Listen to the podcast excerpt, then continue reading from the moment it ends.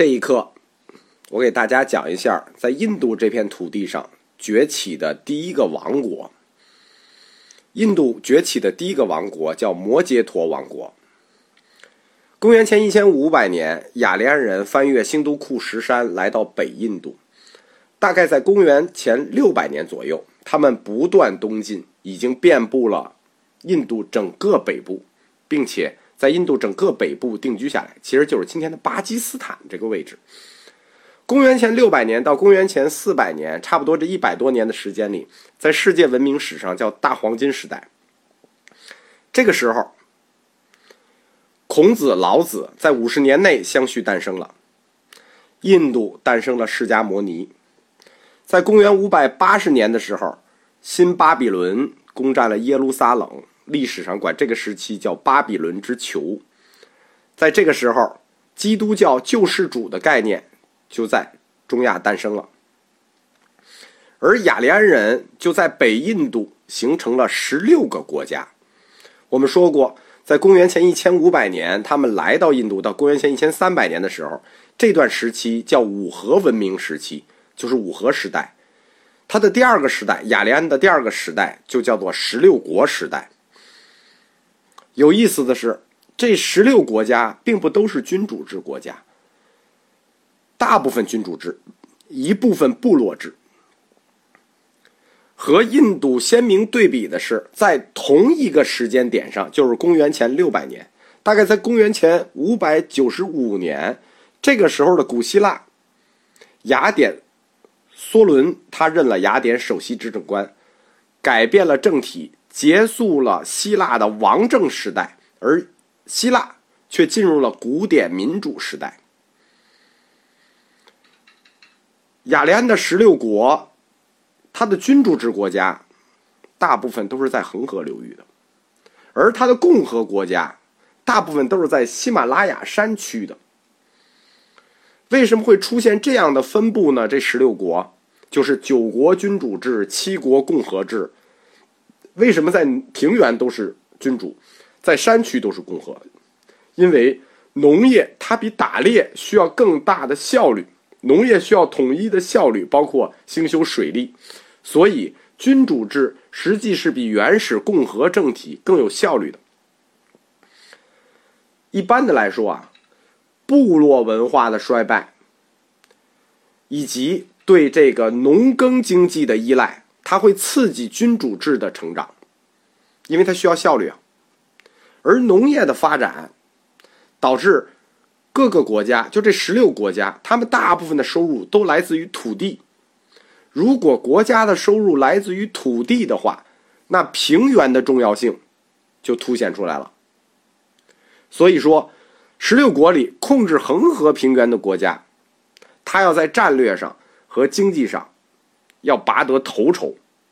所以，十六国经过大概一百年左右的战争，在公元前六十页的下半页。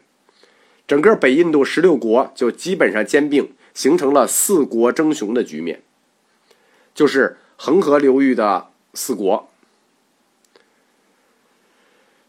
萨罗、摩羯图、博沙、阿潘底这四个国家，它这个名字都不太好念啊。在印度史上，它的四国争雄对应着中国什么时间呢？就是公元前六世纪这儿。对应着中国当时的春秋五霸时代，我们说，经过春秋五霸时代和印度的四国争雄时代，两个国家的文化都转恶了，就古典文化就都转恶了。在四国争雄时代，第一个崛起的，在印度崛起的雅利安王国是摩羯陀，他的第一位重要的国王叫做频毗娑罗，这名字太难念了。我们一般都管他叫平沙王。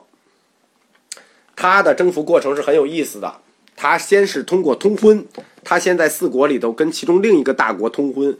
中国这个春秋战国的时候也很兴这个，就是两个国家通婚，通婚完了再对付另两个国家。摩羯陀的迅速崛起，跟他发现了一个著名的大金矿有关。在这个大金矿附近，就盖了一座在佛教史上非常有名的城市，叫王舍城。但是平沙王这个家族他家教有问题，连续六代人都是杀父弑兄篡位的，就是他是被他儿子杀的，他儿子又是被他儿子杀的，然后什么呃儿子又是被他哥哥杀的，差不多他六代人都是杀了自己的爹或者杀了自己的哥哥继位的。平沙王的儿子叫阿奢氏，在佛教的经典里管他叫卫生院。他把自己的爹杀了之后呢，然后顺手又灭了他自己的舅舅，就是四国之一的萨罗，因为那是他妈的那那支嘛。然后就在萨罗要塞的旧址上兴建了佛教另一座著名的城市，叫华氏城。但是平沙王的这个儿子卫生院呢，他是比较文治武功的。他连续十六年征战，终于统一了整个恒河流域，就是把四国都灭了。于是摩羯陀王朝就崛起了，崛起了大概一百多年的时间。这是印度史上第一个有名的大王朝。然后他就一百多年就衰落了。你这这我们说过啊，这种家教有问题的家族，他也维持不了多久。然后就进入了印度的第二个王朝——难陀王朝。难陀王朝的创立者叫摩诃帕德摩难陀，他的出身比较低微，他那个出身啊，有点像秦始皇的那个，有点像秦始皇那个故事。他是在公元前三百六十二年篡位的，在他篡位的这个时候，欧洲的强人马其顿的天才。亚历山大大帝诞生了，那这很快的标志，亚历山大是二十岁开始征服世界的，所以他们也就二十年的好日子了。亚历山大大帝已经诞生了，在难陀王朝创立的时候，难陀王朝的这个创立者，这个摩诃帕德摩难陀啊，他这个身世就是我刚才说的，跟秦始皇的故事有点像，是这个王后跟这个一个理发匠通奸，通奸完了呢。这个为了这个他们通奸的儿子继位呢，然后这个王后就跟这理发匠，这女的只要一通奸啊，她这个什么事儿都干得出来，他就把这个这个要继位的王子和国王不是毒死了就是害死了，全部杀掉了。杀掉以后，理发匠跟王后的这孩子没继位，谁继位了？这理发匠在外面又找了一个高级妓女，生了一个孩子继位了。在古印度这个地方啊，这个高级妓女，她这个社会地位没有我们想的那么，就说啊，妓女怎么样？他们管这个高级妓女叫名媛，就是我们现在说这个社交名媛、社交女神。古代他们就管这高级妓女叫名媛，他就找了这么一个高级妓女，生了个孩子，这个孩子就是难陀。整个这么这一个狗血的故事，难陀王朝创始人摩诃帕德摩难陀，这就是他的狗血故事，在历史上。凡是出身低微的统治者，往往都英明神武，因为他经历过这个人生这个底层生活。比如朱元璋，比如刘邦，每个民族都一样。难陀王朝实际是印度史上第一个强大的王朝，就是说，我们说他们之前有一个摩羯陀王朝，但摩羯陀王朝虽然有一百多年，但它不强大。第一个真正强大的就是难陀王朝。难陀他既有能力又有权势。在往事书里，管难陀叫什么？叫刹帝利的毁灭者。那就很显然啊，那他他这个这个等级比刹帝利低，他应该是废舍。他拥有强大的军队，号称有两万步兵，什么呃二十万步兵，两万骑兵，几千头大象。而且他非常会治理国家，开凿运河，兴修水利，连年丰收。据当时游历印度的希腊史学家记载。说难陀王朝蒸蒸日上，但是历史就开了一个玩笑嘛。我们说过，在难陀创立难陀王朝的时候，亚历山大大帝诞生了。在他诞生的同时，为他家族养孔雀的一个废舍，就是一个低种姓的人，叫旃陀罗基多出现了。这也是一个不世出的天才，他将难陀王朝的发展拦腰斩断，所以。印度史上第一个强大的王朝——难陀王朝，存世仅仅四十年，就退出了历史舞台，进入了印度的第三个王朝，也是印度史上第一个极盛王朝。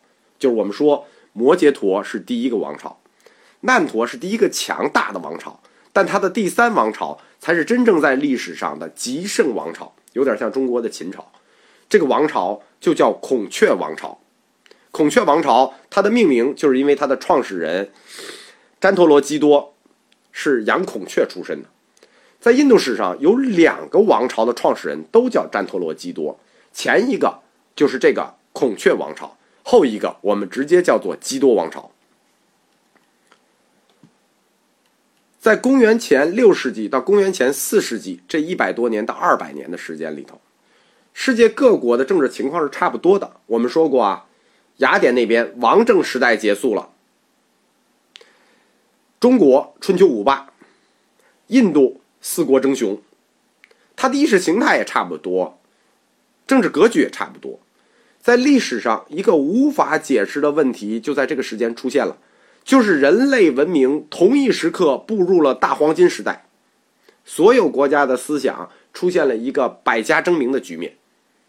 当时在印度，号称出现了九十六个学派，这是佛教史记载的。根据耆那教的十二安家记载，是有三百六十三个学派。这所有的学派大致可以分为三种。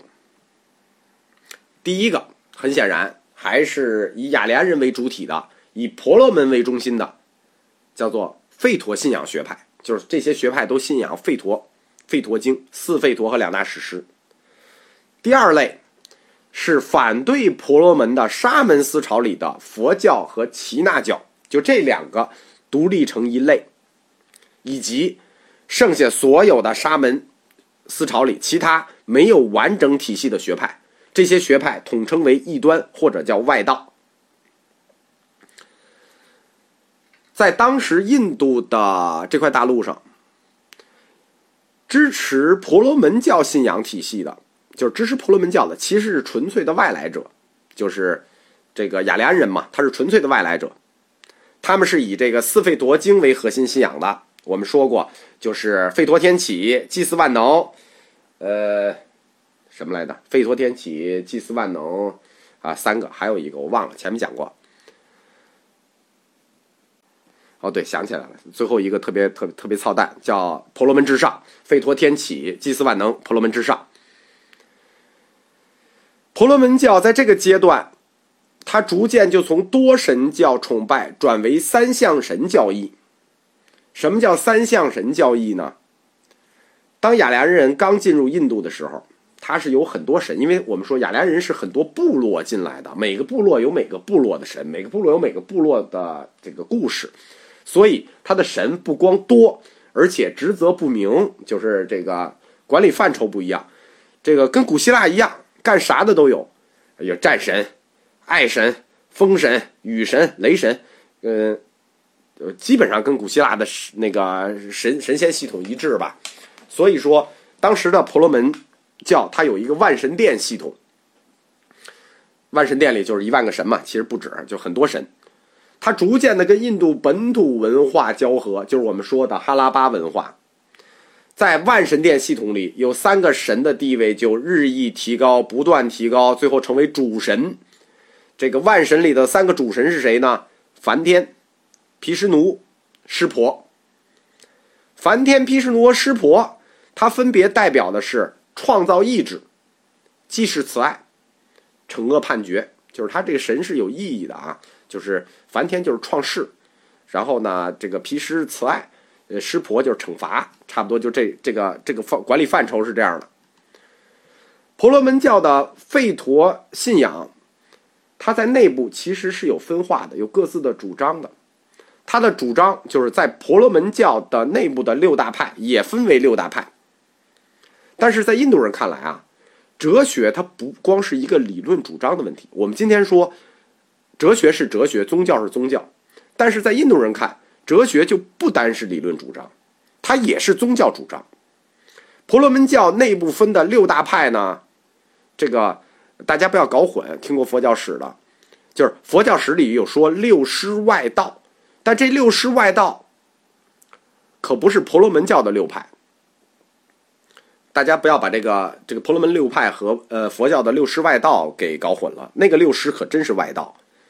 婆罗门教内部的六派哲学是前思维派、后思维派、数论派、瑜伽派、正理派和圣论派。前思维派呢，又叫弥曼叉派；后思维派呢，又叫费檀多派。我们说过，这个后来的商杰罗大师嘛，费檀多派的嘛。整个印度的哲学史斗争，我们觉得，佛教很厉害啊，什么这个其他就很厉害。其实，在印度哲学史里头，他们都都是退居次位的。整个印度的哲学史是婆罗门教内部的哲学史在斗争，它主要是弥曼叉派和费檀多两派之间的斗争，就是前思维派和后思维派。而这六派呢，都有各自的奥义书。我们说过，有一百零八部奥义书，十三部流传下来的原始奥义。他们这六派，每一派有各自的奥义，有各自的吠陀信仰。而信仰中的第二大支流呢，是婆罗门教中的右派和被征服的、被征服本地中沙门的领袖整合起来的，就是耆那教和佛教。我们为什么这么说呢？因为耆那教和佛教的创始人，实际他们都是婆罗门教分离出来的，从婆罗门教思想里分离出来的，是婆罗门教中的右派思想，而他们的创始人本身又是本地贵族，这就是我们说信仰中的第二大支流是婆罗门右派与被征服本地的中上层阶层结合起来的沙门领袖，佛教和耆那教。